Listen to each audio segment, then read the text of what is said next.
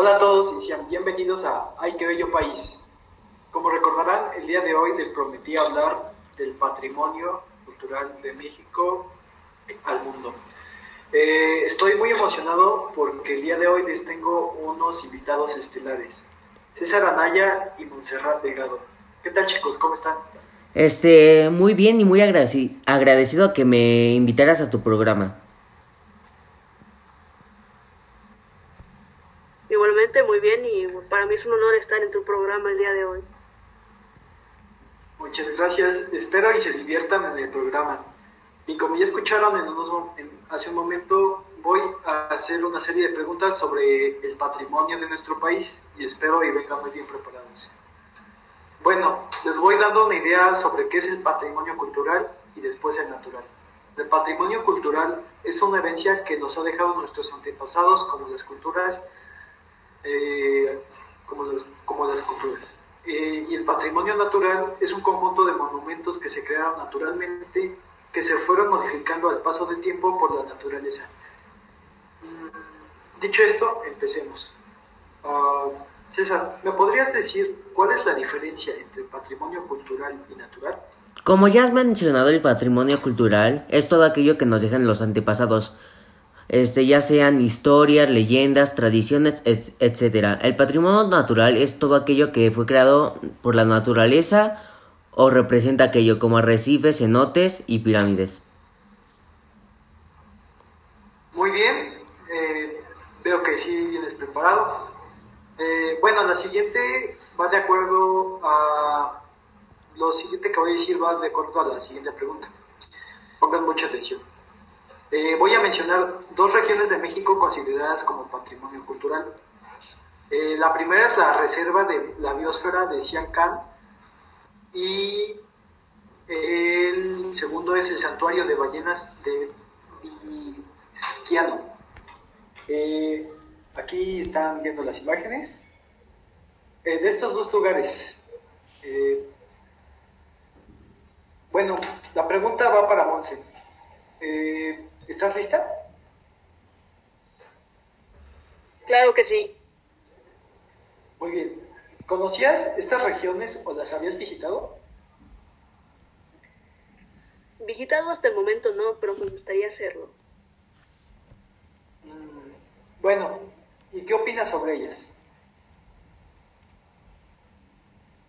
Opino que es una belleza del lugar por el patrimonio natural que este posee por sus playas, cenotes y arrecifes y la selva tropical Pepusé tiene muchos animales, especialmente aves, por algo fue declarada Patrimonio de la Humanidad por la UNESCO.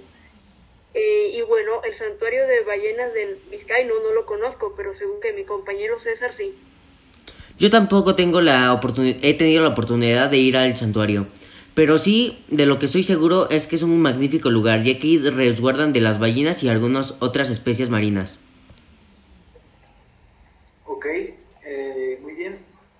La siguiente pregunta es para cualquiera de los dos, para el que me quiera responder. Y es, ¿me podrían decir dos sitios mexicanos o de México considerados como patrimonio cultural tangible? Y si las conocen, ¿me podrían dar su opinión? Claro, primero que nada, cuando nos referimos que algo es tangible es porque es algo histórico. Por ejemplo, yo conozco Chichen Itza, que es muy histórico el lugar por la cultura que habitó, o sea, los mayas. Aparte que está muy conservada la pirámide. Yo conozco solamente una, y esa es este, la zona arqueológica en, Montalbán, Oaxaca. Ese lugar se tiene de todo, desde museos, tiendas, la, las tiendas para comprar recuerdos, y esta me gusta porque tiene un territorio muy extenso de 8 kilómetros. Caray, sí vinieron informados el día de hoy. Bueno, solo faltan pocas preguntas, chicos. Este, aquí va una de ellas. ¿Me podrían decir alguno de los dos, dos ejemplos de patrimonio intangible? Si los conocen, ¿me podrían dar su opinión? Claro que sí, yo daré mi opinión sobre, sobre los mariachis.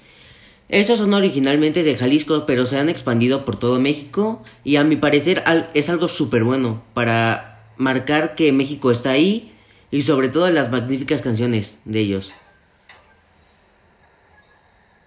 Yo daré el ejemplo de la charrería, la cual es un elemento intangible en México, la charrería es un conjunto que involucra mucha destreza y muchas habilidades en los secuestres y su popularidad en México es muy alta. Ya casi acabamos. La siguiente pregunta es para César. ¿Crees que está en peligro de extinción, bueno, en peligro el patrimonio de México y por qué?